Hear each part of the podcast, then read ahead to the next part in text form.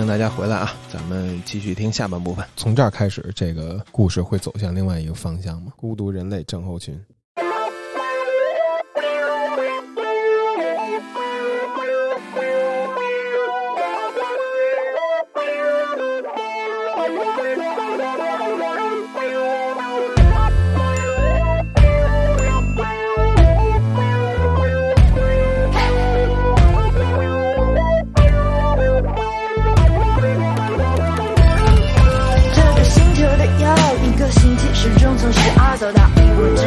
到未来早晚来不及，可是现在我却打开计算机，在里面寻找你的痕迹。恋爱时就像是奇迹，把四季转眼泪漂浮，像是真相走了孤独之后，成年人心里都有问题，这是不是到太离奇？他们说这是新世纪人类的浪漫主义，人生过期，加点防腐剂。屏幕里漂泊的爱神啊，请你嘲笑我们的孤独吧。快乐的感觉真的很好，他让我感觉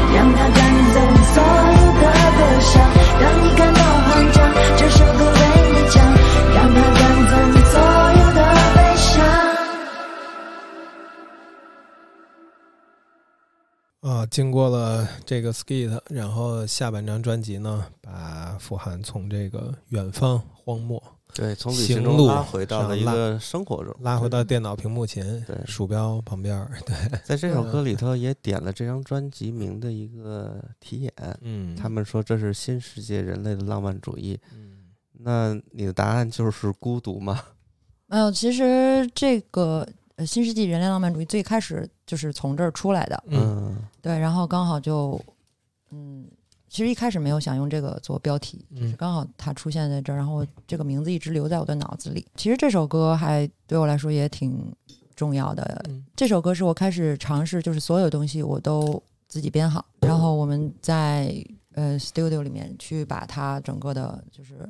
实现完成出来，包括这里边的吉他也是我自己去弹的。嗯就是所有东西都是一个新的尝试。因为我其实之前可能我们都是尝试乐器化的，就是乐队化的东西比较多，嗯都是真的乐器。但这首歌里面的鼓都是采样，嗯嗯，所以就是我全都是在电脑前完成的。对在做这首歌的时候，我就是一边做编曲，然后一边上网去学。比如说，我想做这样的鼓的话，那我应该怎么做？嗯就是搜教程，是对，就是 how to 什么的，啊，就是一个一边行动力真太强，一边真的。我觉得学，就是就是嗯。就你只能不停的去看各种视频去学这些东西，然后去去把它完成，然后包括其实这首歌可能更贴近一个我的真实生活的一个状态，嗯。因为其实，在做这张唱片的过程里面，录音在录音棚里面的时间可能只有两周或者三周，就很短。嗯剩下的很多时间，百分之九十的时间都是在家里完成的。嗯呃，从前期写 demo 录歌，然后到后期我要去整理一些音轨，包括发给混音师，很多的东西都是自己在家里完成。然后你就会感觉这个过程特别像一个人在盖金字塔，嗯，就是你要从草稿到怎么最后一块一块砖的往上垒。然后我家就有两个屏幕，就一个是笔记本的这个小屏幕，然后在上面还有一个大屏幕，你可以看各种各种音轨的这些东西。然后我那块屏幕上面的桌面就是一个宇宙的一个图，然后我在家里就用鼠标不停的点啊点点，我觉得哎呦，就好像你坐在一个。宇航飞船、宇宙飞船里面，然后你的那个另外那块屏就是你的这个窗口，啊，就透过它，就是慢慢没有尽头的一趟一趟旅行。因为你在做整个过程的时候，你是不知道到底什么时候是是一个终点的。因为其实，在一开始我做的时候，只是啊、有时间了弄点儿，啊，就没有很说想把这个专辑怎样怎样做完或者什么的。但是可能从二零二零年，嗯就是嗯十月，就是那之后，嗯我可能就是很想把这张唱片做完。嗯所以从那个时候开始，我就很努力的想把它，嗯、赶紧结束。但是你就明知道我想要结束，但是你就发现这个嗯，就是永远也做不完。嗯所以那时候你就觉得，哎呀，到底什么时候我才能穿透这个屏幕嗯完成它呢？嗯。所以那那个感觉就好像是一个漫无目的的宇航员，屏幕是我的窗口，鼠标是我的武器，嗯。然后幻想可以写出一部伟大的作品。嗯，对，是这样一个，孤勇，对对对对吧？对对，这个我觉得这就是其实富含或者尤其他之前会展现在乐队里面的一个两面，一个是行路上的你，嗯。一直向着远方的、嗯。向着月亮和星星的这种旅行，还有一种是一头钻入到电脑屏幕里面，钻入到数字和模拟的无尽转化中带来的各种荒诞和浪漫里面，然后并品味这其中的人的感情的一个你。其实这样的歌在之前第二张专辑的那个鲨鱼第二张专辑那个呃 Come Fucking Pewter，然后嗯到、呃后来的时髦人的好 Fancy，嗯然后一直到现在，其实是有一个你对这种数字文化的一个嗯，持续的感受，是吧？对，因为这东西其实离我们生活是最近的。对，呃，可能在第二张唱片《浪潮》的时候，我觉得那个时候我已经就是感受到互联网的这种冲击和对人的生活的影响。可是，可那时候可能不是一个大家会愿意去把它作为一个主题去讨论的。我觉得你们走的比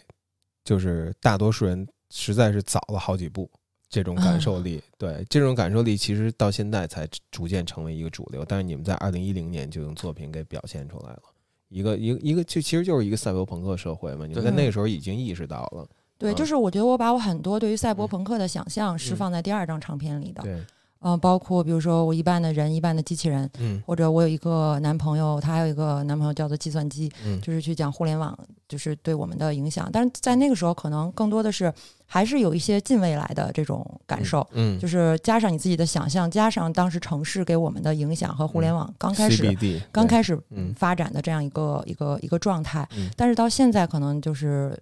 它就变成了一个当下的状态了。就可能也因为我有一部分的自己是一特宅的人，大家认为的音乐人的灿烂的生活，嗯其实在在我这儿，可能你除了呃有有有时候有机会可以去离开家去很多地方，但是很多时候其实就是一个很日常的工作。嗯比如说我在做在家的时候的状态，就是我早上起来刷牙洗脸，然后就嗯开始坐电脑前一坐坐一坐一一上午，嗯然后中午吃饭花十分钟吃一午饭，然后下午又是又是坐在这又一下午，就特别无聊。对，然后我以前画过一个漫画，就叫《史上最强音乐家的一天》，嗯然后这一天就是一直坐在电脑前，在在点鼠标，因为现代的因为因为你现在音乐就是很多时候确实没有办法，你尤其是你一个人做的时候，很多东西 demo 啊这种东西，你就只能靠点鼠标去去把它一个一个点出来，然后再再在录音棚里去把它实现。所以，而且其实这个东西也不光是音乐人，就很多很多大家其实现在的生活都是这样的。对，不管干什么都是在点鼠标，上上班可能我们得点人只需要一根手指，我们上班在点鼠标，然后下班回到家还是点鼠标。按屏幕，对然后包括其实这首歌里边的这个这个，我也不叫它是怎么说呢，就是说着唱吧，也不嗯叫说唱，嗯，就是和 rap 还是有区 Spoken 别的就是但你和 spoken word 也不有区别，一样对叫什么嗯。reader，嗯、Reader, 朗诵，就是我不太介意，我不太在乎说这个嗯。东西是不是一个发展症的一个说唱，因为其实我觉得没关系。嗯，嗯，那也不在你的文化基因里边其实我我不是说我听说唱音乐长大的，但是嗯。其实这个音乐对我还是有一些影响的。嗯。因为像比如说在浪潮那张唱片之后嗯。的一三年、一一年，其实那个时候我们去过很多就是音乐节，嗯。有一些像 South by Southwest 这样的音乐节，嗯。然后在那个音乐节或者一些其他音乐节上，那个时候那种音乐节它是有很多当下就是当时最时兴或者刚、嗯还没有红、刚冒出头的这种音乐的形式在那块儿，然后是一个怎么说大杂烩，嗯是一个熔炉，就是各种音乐都在都在那个里面。然后那个时候，其实我之前可能没有听太多的说唱的音乐，嗯可能听的最最多的可能也就是 Beastie Boy。嗯然后在那个那个地方的时候，其实那时候像呃呃 Out Future 或者 Tyler，就是他们的那那个、那个组合就开始刚刚开始演出，嗯然后我们在那边看了很多像这样的。就是说唱的演出，就是嗯其实给我很大的冲击。嗯，就是那个时候，我会觉得这种音乐可能它是一个未来未来的对，非常新一种？新的，嗯嗯，甚至于和就是是乐，就是可能以前我们听摇滚乐，可能这种现在这种音乐，它会作为一个很主流的音乐。嗯，那在那个时候，我就觉得这种东西，其实我是想，我是想尝试的，但我并不在意说 是不是一定在这个系统里，一定在这个这个体系里。嗯，哎，我从来没有跟你跟你聊过，也没听你跟别人聊过这类像崔健这样的音乐人，对你有影响吗？我觉得他是一个成长的一个文化背景，嗯，但是我我没有特别的深入的去去？去了解，但是在成长中肯定多少都是会受到它的影响的。对，因为这其中有一句啊，就是唱的那种感觉，说我就像个孤独的宇航员，穿梭在这孤独的世界里，一下让我有一种种不是就是蓝色骨头的那个既视感，哦就是因为他也是一个，他也经常在说，但是他嗯。那个东西也不是说唱，就是我觉得和你刚才表达的那种感觉一样，就是我我会选择这种形式去表达，但是并不是一个西方呃的嘻哈流行音乐立出来的这么一个文化谱系，它更像一个就是生活在北京的人。北京又是一个非常强调语言的一个城市，对，在这儿的但一个感觉也并不是有。点牵强，是吗？呃，对，让你这嗯么说，感觉就得往什么那个、嗯，那个那个，也不是，我是在想这个曲艺方面这个土地是不是是不是自然就会向着某一个方向去推，在这个土地上的音乐人会会会产生一些，就会种出一些什么样的果实了？我不知道啊，不知道不知道，这这个还真瞎不。。说对，对，但其实我觉得就是就是语言还还是一个挺挺重要的事儿。嗯比如说我们最开始第一张唱片其实就是在写很很多英文的，但是节奏很很就是很有节奏感的这种歌。嗯嗯，然后到后来，其实有一天你就会突然发现，比如说我站在音乐节的舞台上的时候，会想，嗯、英文其实是没有办法直接和和就是听他的人去进行最直接的沟通的，就是我们还是嗯。想写很多中文歌，嗯。其实就是包括很多其他的乐队，虽然可能有的时候他的音乐风格并不是一个很新的音乐嗯风格，但是他在在中文的这种语境里面，他做了一个他的尝试，嗯，然后他把这种音乐形式和他的和中文的这种方式进行了一个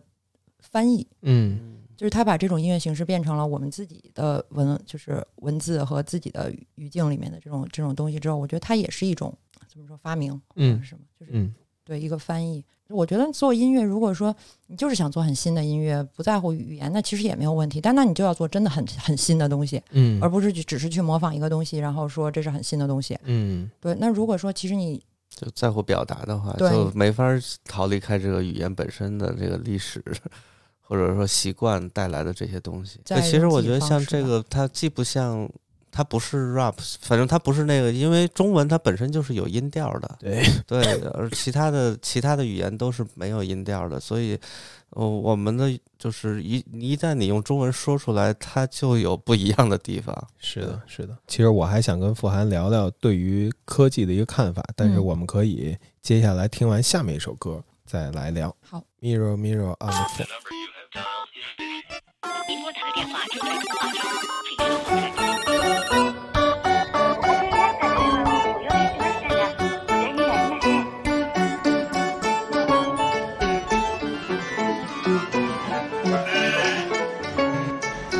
What's happening to the world? I even didn't know because of my phone is dead six minutes ago. What's happening to the world? Right now, I feel really anxious. Even shopping can't help because my phone has no signal.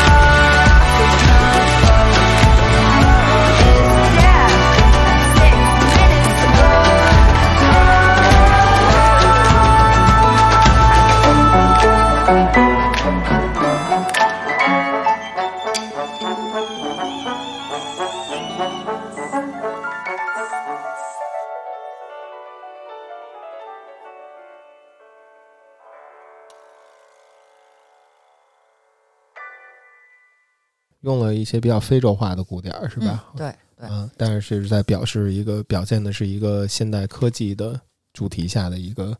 感受啊。对，这首歌的名字叫嗯《Mirror Mirror on the Phone》，它就不是那个有一个白雪公主。啊，嗯。魔镜魔魔镜，镜告诉我哦，Mirror Mirror on the Wall》那是吧？嗯，对，对，然后就借了这么一个标题，啊，就是因为手机嘛，那个关上之后，它不就是一个镜子镜嘛？子，对，就是其实这首歌就讲的是当下生活的这种焦虑感，因为我是一特容易焦虑的人，嗯然后所以这首歌一上来就说我特焦虑，嗯 嗯，就是因为我手机还剩百分之七八十的电的时候，我就觉得，就它不70是就开始焦虑了满格，我就觉得焦虑。就我确实有很长一段时间就是被这个，嗯你是金牛是吗？不是我是双子，啊，双子对，就是被各种信息嗯。搞得特别焦虑，所以后来我就有一段有一长段时间，就朋友圈和微博基本上就除了发一些，嗯，就必须就就是演出啊或这样嗯。内容，其实基本上不太用，嗯。就是也是想让自己别那么焦虑了。嗯。对，然后但是这首歌其实是一种更呃轻松和活泼的方式，严肃活泼的方式来来说一下这个当下我们其实都在面对的焦虑的感觉，就是即便是嗯、呃购物都不能缓解的焦虑。终极的焦虑。真是。我注意到这首是你自己制作的是吗？对，就是这首歌，因为当时也是时间上没有那么合适，我就自己从编曲到制作就都自己去完成了。然后在那个是在洛杉矶找了一个录音棚，嗯然后这首歌，对那个棚其实还挺好的，是一个特别老几十年的棚，嗯它可能从六十年代开始就在那边录了很多专辑，所以就有很多特牛的那种专辑都是在那儿录的。嗯然后我就直接找到这个录音师，嗯，然后我们就在那个棚里，嗯、他他帮我找了一些当地的这种音乐人，就就录了。嗯嗯，就是，然后这里边，呃，中间有一段对我就是想用很多这种类似于非洲的嗯节奏和音色，嗯然后去去表达这个节奏感。嗯嗯，因为我挺喜欢那种拼贴感的，嗯就是比如说我去讲一个很现代、很科技的事儿，但是可能我们会用一些，我会用一些更原始的这种嗯或者原生一点的东西，包括一开始是一个乡琴的，嗯呃的一个开场，就感觉特别田园，还有那个绵羊的叫声，但其实嗯。这个伊甸园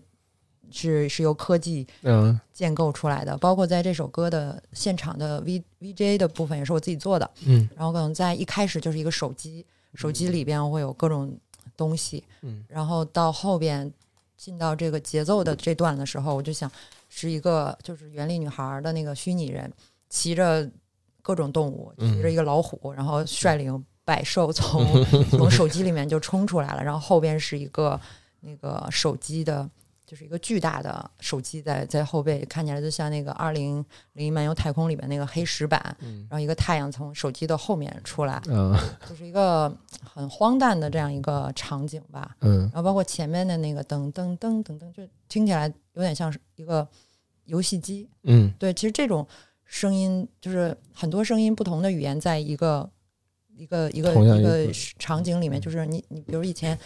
嗯、去那种呃东京的那种游戏厅，嗯，你你进去之后，或者咱们北京的也有那种游戏厅，你一进去之后就那种声音各种声音在你四周，各种叮，然后什么就是那种声音，就特别特别费各种各。样的游戏音效是吧？对，就是嗯在不同的位置同时嗯发出。对，刚才听之前啊我就想这个问题，咱们这代人啊，其实是可以说是最早进入冲进那个科技文化构成的世界的一代人嘛，八零后是在那个上一个互联网时代里边长大的。然后现在呢，我们年龄其实都到了三十大几，奔着奔着四十去的时候，其实大家的看法，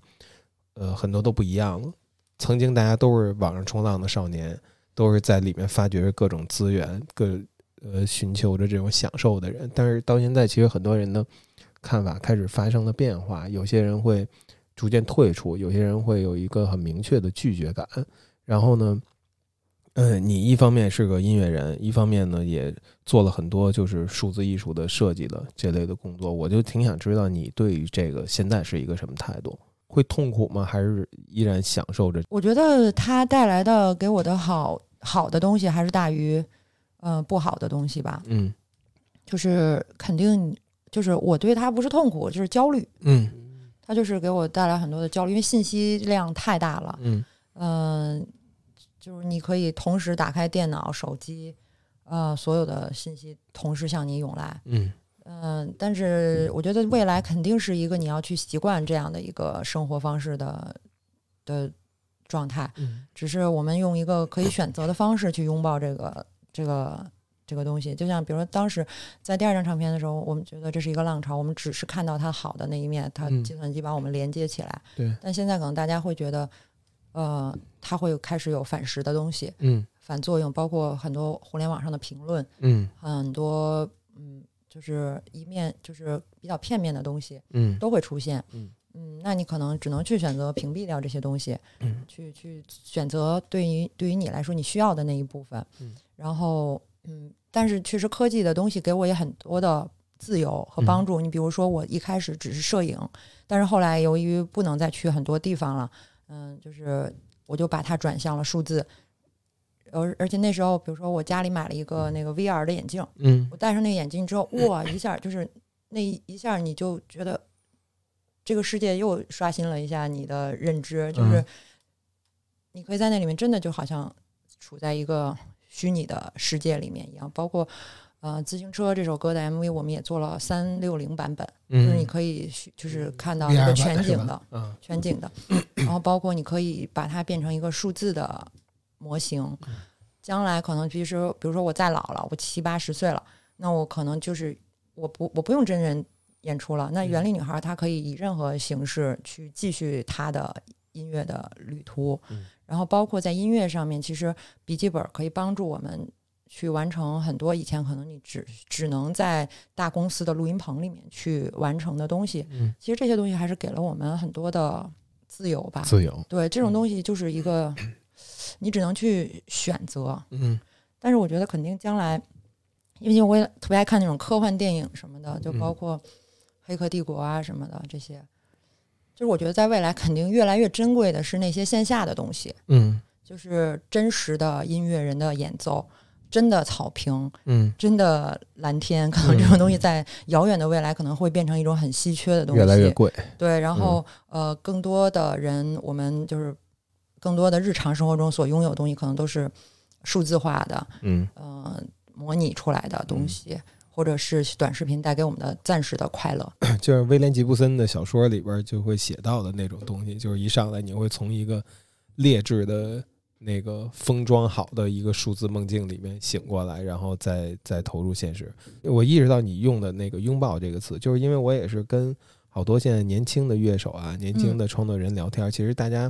由于九零后啊，他们什么的会，他们生活在这个二零一零年以后的世界里边。实际二零一零年已经你们浪潮都推出来了，是在你们推出浪潮之后的这种世界里面。然后，但是他们其实会有一个很多人啊，会有一种防御感，会有一种想要回头找到九十年代，找到那种互联网还没有席卷世界之前的那种嗯状态。可能那个东西对他来说也是陌生的，也是一种，也是一种向可可向往的东西。但是从你这儿看来，还是会选择拥抱，会继续往前走。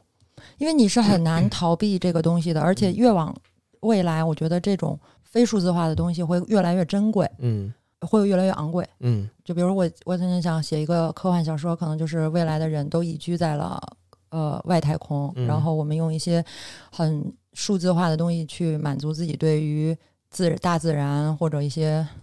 真实的东西的这种需求，嗯。然后就是然后那个只有少数的人可以住在地球上，嗯，然后去拥有这个嗯真实的自埃隆·马斯克之类能把人 移走的人，可以住留在了地地球球。他自己对对对，嗯、就所以也是我在创作现在和就当下的这个音乐的时候，我没有选择一个非常数字化的去用电子的音乐去表达我对嗯当下和未来的一种嗯想法，嗯就是因为我觉得可能。我希望在 现在这个东西还没有还没有变得真的那么珍那么珍贵稀缺的时候，嗯。尽量的多去用呃真实的音乐的演奏去、嗯去保留多用用这个 人人的真实的质感，因为对你比如说，如果我比如说扬琴啊或者一些乐器，我用迷笛的东西，可能会也同样可以达到这样的效果，但是呃，真的人的演奏它是不太一样的。嗯，就是当下我们需要不同的选择吧，可能有的时候科技化的、电子化的、赛博化的东西，但是同时我也希望能够做一些更人性化的音乐，嗯。嗯，就比如说我们用食物来打比方，可能最一开始我们大家都吃食堂或者是一些很很很标准化的食物，嗯。但突然有一天可能各种饭馆都出现了，那可嗯。能火锅啊什么的，所有东西越刺激越好。嗯。但是可能再过一段时间，大家又会想去追求一些可能食材好吃，但是简单的料理，嗯看起来没有那么夸张华丽的东西。嗯，好，那我们继续往下，下面一首《I Need You, I Don't Need You》。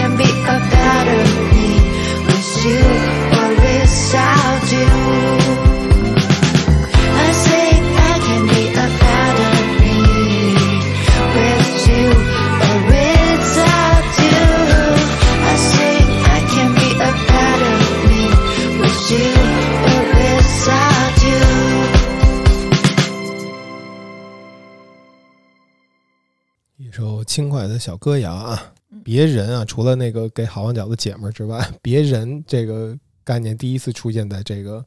这个专辑里面，之前好像一直都是自己，不管是玩电脑还是在上路。嗯，嗯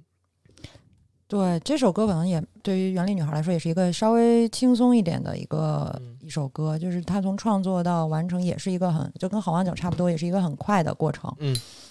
然后其实也就是我有的有一些歌可能对我来说是一个很严重严重的歌，然后有一些歌就是我想就是放松一点、轻松一点，其实这就是一首这样的歌。但其实这首歌我也特别喜欢，嗯因为它其实越简单的东西，它反而里边的松弛感和空间会更大。嗯所以这首歌里面其实乐器啊和层次都不是，就是嗯音轨都不是那么多，嗯但反而给后期做了很提供了很多的空间。然后这首歌呢，呃，我当时其实录完的时候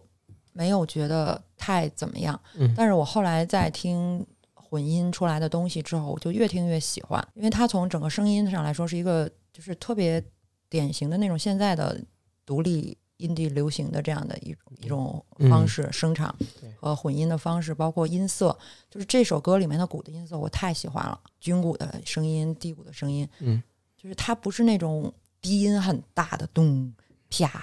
压缩很大。嗯，那种东西，可能更抢眼嗯。更更亮眼。嗯。然后对，但这个声音它就是特别的有自己的那种味道，嗯。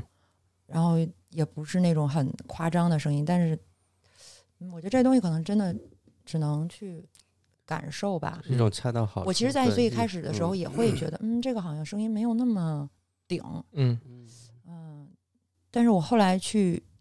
又听了很多遍之后，我就理解这个声音了。其实就是他的声音是非常有特点的，而且是比较这个声音确实有点复古，就是比较偏向于七十年代的这样的一个嗯对于鼓的声音的处理。然后我也很喜欢这首歌里面我前头弹的吉他，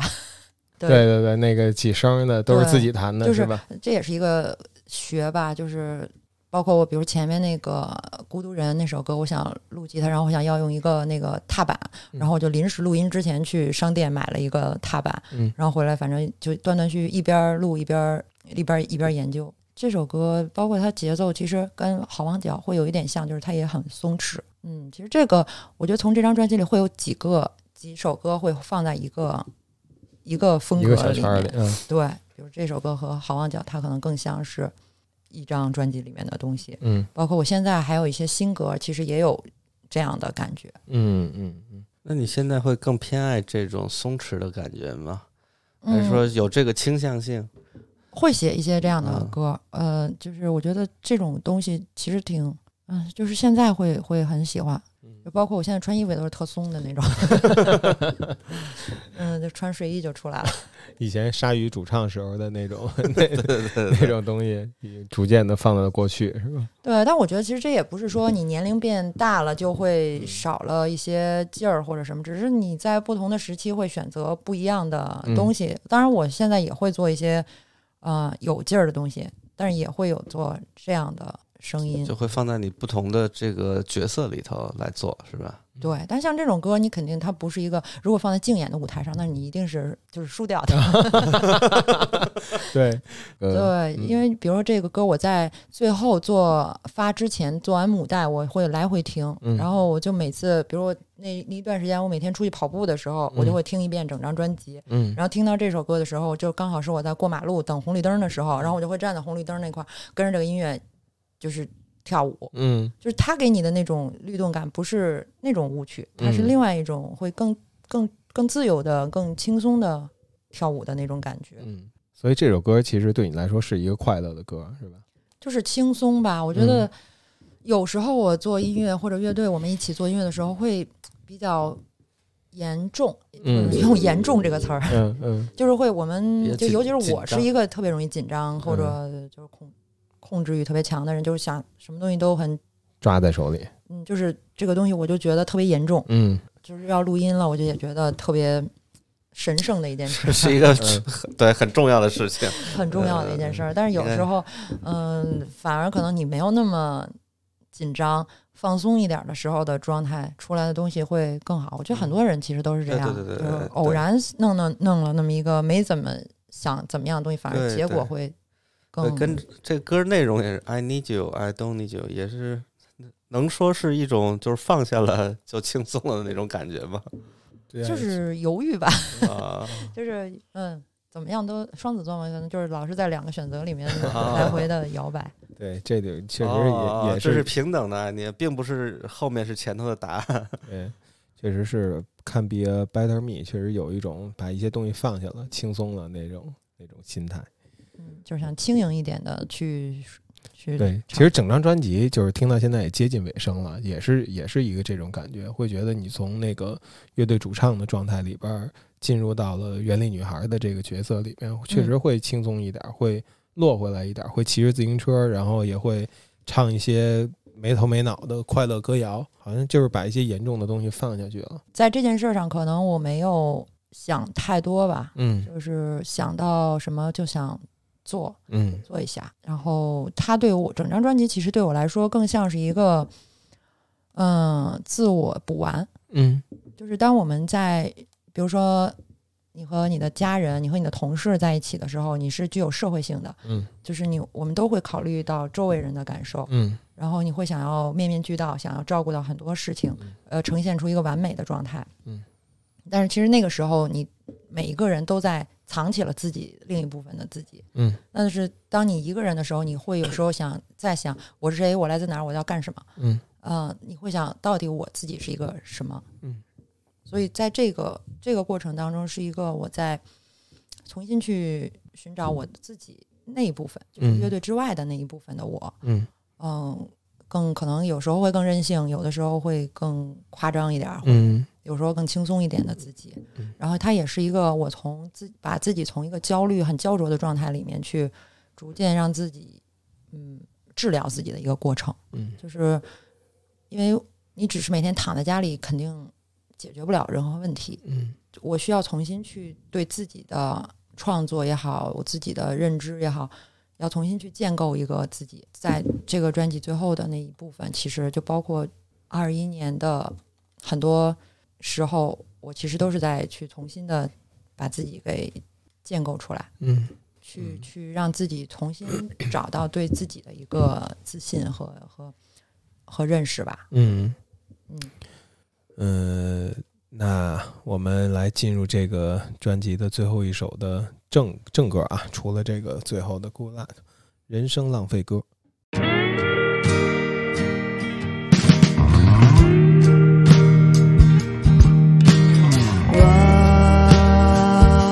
是在一辆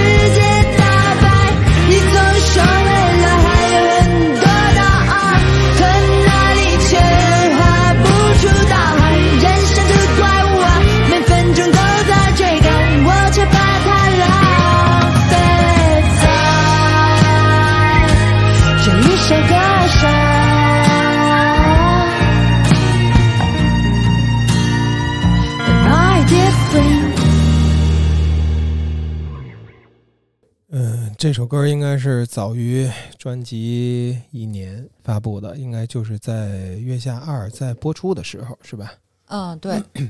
对印象很深。这歌出来的时候，用那个陈珊妮的一个专辑名叫《后来我们都哭了》。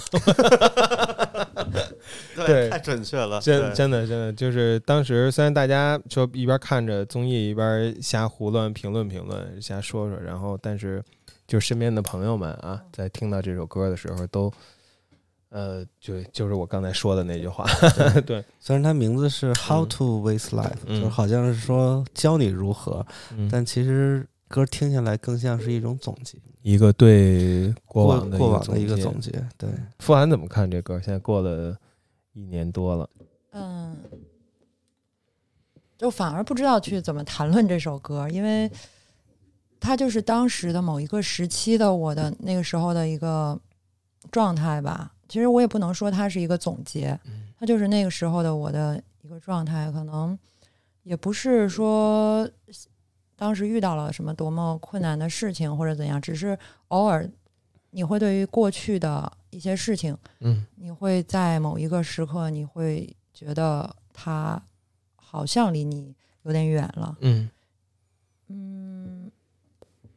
所以在那天可能就是刚好在那样一个状态里面的时候，我就在家里也没有开灯，然后就大概一个小时，嗯我是用手机的那个，嗯，就是录音的那个备忘录还是什么，嗯就录下来这首歌，然后基本上就是从头到尾就写完了。嗯嗯是是只当时是最开始只有曲调呢，还是说有些词当时也就是都是一起的。就一块唱、哦唱完了，唱出来了？嗯对对，因为可能就是有些歌是你在不同的时期想要把它完成这样一个状态，但有些东西就是你在那个时候的一个想法，嗯在那一瞬间你就把它说出来了。其实它就像是一个说话，嗯就是每一个音符、每一个词儿，其实就是你当时的那个想法，嗯你就把它说出来了。嗯嗯，我不太想叫，感觉这个东西是一个很、很、很、很怎么说，很伤感伤感的东西。嗯，对，它其实里面是一种豁达，我倒觉得，但是确实有点儿让人伤感。但是对于听众来说，还是确实有一种伤感的情绪。嗯那当时这个你说就是说把它哼唱出来的那个嗯，呃时间点是在什么时期呢？是呃是录制《月下》之后之前之前对啊已经之前有一年或者两年吧。啊啊对，因为那个那个嗯阶段也是我可能整个人都是处在一个很焦虑的那种状态里面，然后嗯，就是人的状态也不是特别好，呃，经常会失眠啊什么的，然后有的时候想往前走，但是又感觉总是没有办法真的往前走。对，就是在那样一个状态里面，然后就写了这首歌。嗯，因为就是你在那样，就是人有时候处在比较感性的那个状态里面的时候，你会想很多以前发生的特别美好的东西，嗯而且确实就是在我的生活里面发生过很多很美好的那种瞬间。嗯嗯，所以那个时候确实挺挺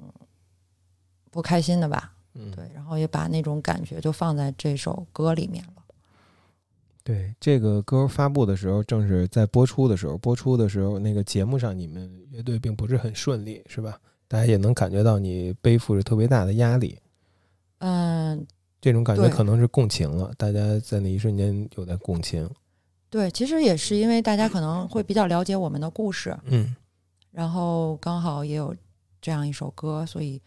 就结合上这些发生过的故事什么的，大家会有这样的一个共情吧。对，刚才你提到说，二一年就是去年，你是一个把这个自信给慢慢重构起来、重新构建自己的一个过程。对，嗯但其实我觉得这种，嗯，对自己的一个怀疑，也不是说一个短期的，比如说一个节目所所影响的，而是可能在一两年里面，我会我会对自己在做的事情也会，就是可能很多时候大家看到的和和你自己心里想的是不一样的，嗯。然后你你会在在我最开始，比如说做音乐或者是年轻小的时候，嗯。我们做音乐的时候没有想那么多，嗯。我就是想做一个简单的东西，我就想把这个歌做出来。但是后来可能遇到一些挫折，嗯。遇到一些不同的事情给你的影响，你逐渐会把自己的那一部分收起来，嗯。就会保护的很很好，不想去把自己的那一部分打开，嗯然后逐渐的你可能就会忘记你最开始的那些快乐也好，或者是。所以，其实，在做这些歌的时候，是我逐渐去重新把我最开始做音乐的那些东西找回来。嗯，就我不，我觉得这个其实它不是一个特别伤感的事儿，可能只是刚好在一个特就是一个嗯时间上，然后嗯听到了这首歌，会会会会感觉到是这样。对，嗯，但是这首歌确实也很多朋友也都给我去就是留言说，他们对这首歌有自己的那种感受，就是能够在自己身上也找到嗯这样的一个影子，嗯就嗯是自己身上也发生过类似的事情。嗯就是也很想和自己的朋友更多的时间去，就是和他们在一起相处。嗯对我，我在广州演完了之后，然后那个有一个签售的活动，然后就一个烤糖，我就每一个过来的那个观众，我都说，嗯，你你跟我聊一聊这张专辑，啊 然后就好多人都说对这首歌特别的有，就是同感吧。嗯对，其实它就是一个，你你可以把它也不是放在乐队里，你就放在学校，嗯，放在和你从小长大的这些人身上，其实都是这样的。对他其实唱的是朋友的失去，唱的是你怎么面对这个成长的过程。对，主要就是嗯在以往有可能对于友情岁月不太用“浪费”这个词。嗯对，当然这也不是说那段岁月是浪费，而是说嗯想要一同去，呃，度过一段，呃，就是废物生活或者怎么样。对，因为我们一开始就是可能我们几个人一起经历了十几年的这样的一个生活，就是对我来说，嗯、我的朋友就是我的同事，对，啊，就是我可能没有办法，紧密了，没有办法嗯。把工作和生活分得很开。对对对，完全没法分开。对，因为因为做乐队，大家其实都是这种，你从一个情感上的链接到了一个工作上的链接，所以其实我们最开始可能是，呃，不熟，开始玩乐队，然后后来熟了，嗯。就是变成了一种家人或嗯者是朋友，很亲密的这种朋友的家人的关系。然后，但是你又要同时去处理，变成工作，就是你还有一层工作的关系，同事关系，同事关系就嗯在这种关系里面来回跳跃的时候，有的时候就是会发生一些矛盾啊，或者不嗯开心啊，就很正常的。这是每一个乐队我觉得都在嗯都在面对的一个一个事儿吧。然后包括大家在一一开始可能我们就是想做乐队，但是后来每一个人其实都会有一个自我补完。那所以其实这就是一个成长的必经的阶段。嗯那我们都会，其实这就特别像一个乐一个比如典型的电影故事里面的一个故事，就是一开始我们以同样的嗯目标开始了一个喜欢的事情，然后一起去经历了很多东西之后，然后逐渐长大，然后开始去寻找自己的那一部分的人生。但是我们现在也有新的伙伴的在一起嘛，那是就是一个新的故事，包括我们在从二零年开始，其实那个团队我们是一个在之前没有一起去巡演或者很多经历很多演出的这样的一个状态。嗯那我们从二零年开始经历了不同的演出，嗯经历了一些事情之后，那我们是一个新的状态嗯开始。那我觉得乐队也好，它会有一个新的生命，我们可能只都只是它的一部分故事和命运。嗯因为我在日常生活中有时候不是一个很擅长去交流和表达的人，嗯，我会把很多想法和我心里面的这些东西放在呃放在音乐里，可能我不会很很直接的跟我的朋友说我好喜欢你，嗯。我好爱你，嗯，嗯，我们都是好朋友，就是我有点说不 这他妈公关公司人都说不出 我公关公司的，啊，就是我我说不出来，但是有时候呢，有些话你不说，别人也也也不知道，嗯。所以就很多东西你就只能放在音乐里面了。包括其实我今年也在想，就不管二零年发生什么怎么样，那其实它只是我们人生里面的一个阶段。你很难用一场演出或者两场演出或者一个一个阶段的东西去概括、去定义你作为一个人、一个创作者或者一个乐队的好坏。嗯它就是一个阶段，不管成功也好，失败也好，表现的不好或者好，或者有很多原因，那其实它就是那么一个阶段，故事还是在不停的被续写的。嗯那我是用我的这些歌去完成我的故事。那可能再过十年以后，大家会听到的或记住的，可能还是一些歌吧。嗯，对，所以我能做的，我擅长做的，那还是去写音乐。那我就继续做这件事情。我觉得也是，就是故事不断在续写这一个点，也是鲨鱼还有傅涵的作品，也是一直打动着很多听众，包括我在内的这么一个关键的点。呃，也别太沉重了，现在这个专辑还没完啊，朋友们，在对，就是我也嗯不太想，就是嗯谈到这首歌的时候，会感觉有点嗯不高兴。就嗯是其实它还是一个，一个是对于过去的一个回望，然后也是对于未来，因为它在最这首歌最后，其实我们还是要，嗯，把世界打败，嗯 世界把我打败，不知道，反正还是一个会面对未来的这么一个状态。就像你那句，就是我我想为你唱一首快乐的歌。对，说到底总是这种感觉的。就是不同的人可能在音乐里面想表达的东西不一样，嗯嗯，就是我觉得我也有很多特别特别丧的时候，嗯但是我就还是希望音乐还是能给人多一些积极的、快乐的东西。好，那我们接下来进入这张专辑的最后一首，也是没有歌词的《Good Luck》。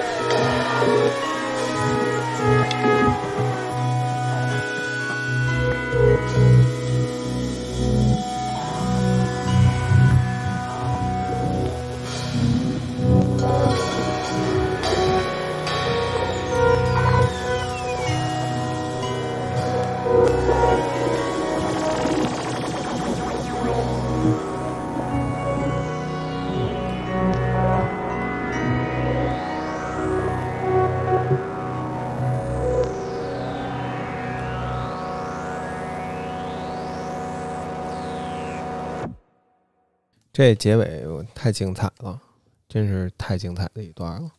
都是即兴吗？对对，都是，嗯就是这些，嗯，嗯，音乐家他们的演奏，呃我也刚才又听了一遍。嗯就因为在整理整个二十分钟的这个二十三十分钟的东西的时候，每一每一段其实都特别好，嗯都舍不得。但是我会在这个，你还是要取舍嘛，最后就留下了这几个我觉得是最精彩的段落。然后包括有些位置可能会有就是重新的编辑，会让他们呈现在一个混沌的状态里面。嗯而且结尾其实我也想留一个开放的状态，嗯就是这个故事还会 to be continue，有更多的未知，留给大家更多的想象。对，这个 Good Luck 也是我们喜欢的那些呃冒险故事和幻想漫画里边那个主人公能够给出来的一个最棒的再见。我觉得 对，对，而且起名字那时候我有处在一个偏执的阶段，就是嗯。我那时候会觉得起一个歌名嗯，对于就是生活会有影响，就是我需要一些特别啊，就是好运气的东西，嗯。所以最后想，嗯，good luck 应该是不错，对 给自己一点 good。对，就是你记得我第一次采访你们嗯的时候，十几年前就是出浪潮的那会儿，你就说就说这个歌名不能瞎取，不要瞎骂电脑，然后不要瞎骂计算机。哦那时候就那么主观了。对，那时候就说说浪潮的第一版的时候，直接把那个 WAV 文件给刻到哦盘上了。对对，然后你觉得这就是骂计算机的一个后果？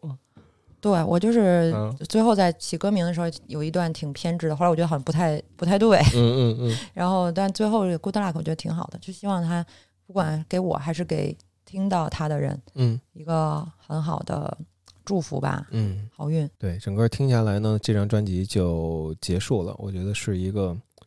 嗯放松的、享受的，然后也是把很多情感能够给出的出口，也给了他放置的地方的一个专辑。嗯然后包括其实我觉得这张唱片里面其实是嗯讲了这么多，其实是很很多的用很很用心的在做这样一张唱片，包括这张唱片里面其实有很多特别优秀的乐手嗯在演奏。嗯你比如这里面像《漂流记》或者《Milky Way》里面的那个湘琴是 MGMT 他们会在一起演出的一个吉他手，嗯他在录的。然后贝斯是也是给很多这种像呃，Chat Faker，还有呃 Kimbra 他的嗯就是演出的时候会合作的乐手。嗯 然后就是这里面包括 intro 和结尾的这些呃小号，嗯还有萨克斯他们的这些演奏人都是在纽约会比较就是还挺有名的这种牌儿比较大。他也不能说牌儿比较大，但是比如说在我在国内的朋友嗯。听了这些东西之后，然后也会跟我跟我聊说，他当时听的时候觉得这个特别好，然后后来看了一下名字嗯，哦，就是这个人其实还是他们都会知道，所以这里面有很多挺精彩的演演奏吧，就不说歌写的怎么样，嗯。就是说我觉得只只是听这些演奏，我觉得都是真是挺好的，嗯。嗯，包括后来我们二零二二一年其实做了两场演出，嗯然后在现场的 这些和我在一起演出的音乐人也都是特别好的音乐人。我们因为他们其实都是有爵士音乐演奏的背景，嗯所以我们在现场其实融入了很多呃即兴爵士的部分，包括在《漂流记》，其实在整场演出之后，就这首歌演完了之后的后面。他们是整个发挥了大概又有一两分钟的这样一个段落，那个啊，那个在我后来在看整个现场的录像的时候，我觉得哦，真的是太精彩了。那很过瘾。对嗯，就是我其实挺希望还可以在北京，还是想演，对，嗯，就是想能够把这种很好的演奏，然后呈现在这个舞台上。包括其实现场的视频，其实它就是这个影像，它是我的整个的专辑的一部分，因为里面的视频都是基本上是我自己在家里去剪辑，嗯制作完了，然后我们在大屏幕嘛。大屏大屏幕上去去呈现，所以那个你一开始的时候只是在家里的小笔记本上去去做这些东西，嗯然后当那天我们在嗯上海的 Modern Lab 那个场地，它那个屏大概有八米乘五米，大概那么大，嗯就是突然你在大屏幕上看到你在小笔记本上做的那些东西的时候，那个感觉就是特别有成就感。对，因为我前两天在 看那个马斯克写的他的那那本传记嘛，嗯。然后里面就提到他他们在研究火箭的时候，就是一直在失败，一直在失败，一直在失败，嗯。然后突终于他们有一天在那个看到那火箭升空的那一瞬间，嗯。就虽然说这两个事儿没有什么太大的关系，但是我当时看到那块儿，我本来是半夜想睡觉了，说看会儿书，嗯。然后看到那段的时候，我觉得我特别理解他的那个 那个心火箭升情。空的心情，对，就嗯是一个本来你们都是在脑子里去去设想，或者在在实验室里面在设想的一个事情，嗯。然后终于在一个很大的尺尺寸的屏幕上，或者在一个现实世界里，终于实现了那个那个感觉，嗯挺神奇的。嗯，聊到这儿，我是就是觉得这张专辑还是经得起一一听再听的，对对对尤其里面非常精良的制作和那个很多就来自富含非常个人化的一些创造点，真的是值得值得一听再听。对，对对对，呃，所以我们什么时候能在北京看到演出啊？哦，现在我也不知道，但是我们想，嗯。如果可行的话，就是希望今年的四月份，嗯。看看能不能在北京再做这场演出，嗯。因为就是毕竟这个故事是从北京开始的，所以嗯。我觉得北京对我来说也是一个挺挺重要的这样一站。是的，然后包括我其实又创作了三首新歌，嗯。然后也是会在这个演出里面去表演嗯。然后这三首歌其实跟这张专辑里面的其他歌又不太一样了，嗯。就是会有会有新的东西在里面。哦，对，然后那个对现场王子也作为就是现场就是我们这个演出的吉他手，对他也有很多特别精彩的演出。那我们就等着这个，希望到时候四月份顺顺利利的，能够把从去年推迟的这事儿到最后圆满的能能圆了的，对吧那？接下来还有嗯什么其他的计划吗？一个是演出，然后另外就是我会发一个一个小的，也不是，我会发一个纪录片，嗯然后这个纪录片它会记录了我从创作这个园林女孩的概念开始，到去创作这些歌、录制这些歌，包括演出最后的嗯呈现，这样一个纪录片里边会穿插这些歌的现场，嗯，也是就是想跟大家分享一张唱片是怎么从一开始什么都没有，然后变成了一个看得到、摸得着的一个一个东西的。嗯其实就是一个一个故事的分享吧。然后里边也会有记录很多，就我当时用手机拍了很多我自己的那些生活里面的东西，嗯预计会在什么时候上？可能会在三月，对哦，二月或者三月吧。对因，为这几场演出，每一场演出其实我都也在也在拍摄，嗯对对对，因为其实以前，嗯、包括其实去节目的时候，也是有一个想法，就是因为我觉得乐队可能我们有很多演出没有在一个视频的或者一个舞台上面被记录下来，是，所以其实当时也是想能够有这样一个机会，有一个舞台去把这些东西记录下来。嗯。那后来呢，我觉得呃，可能有很多东西没有记录成，嗯。那我后面我就是自己去去把这些东西记录下来。嗯。我觉得，嗯，要不然每一场演出演完了就结束了，我还是希望可以还是很遗憾的。对有更多的东西可以，嗯，因为每一场演出其实你们都会有不同的演奏，嗯嗯，而且就是比如像《孤独人类症候群》这首歌，在现场也会有很多即兴的东西，嗯然后每一次都不一样，都挺好的，所以我觉得都要想把它们拍摄下来。嗯嗯，对，然后包括我也在拍一些自己的小的视频啊什么，就是我的人生我做主，然后做我自己的 UP 主。一键三连。那啊我觉得这期节目内容也是比较厚实，值得大家玩味玩味。对，我们也希望大家能够呃从鲨鱼的主唱，然后再进一步去认识、了解和呃聆听作为原力女孩的傅涵。希望虎年的傅涵 good luck。嗯希望我们都 good luck。都 good luck。好，那好，感谢大家收听这一期《喜爱之声》，谢谢傅涵。谢谢谢嗯谢，，OK，拜拜。拜拜。拜拜。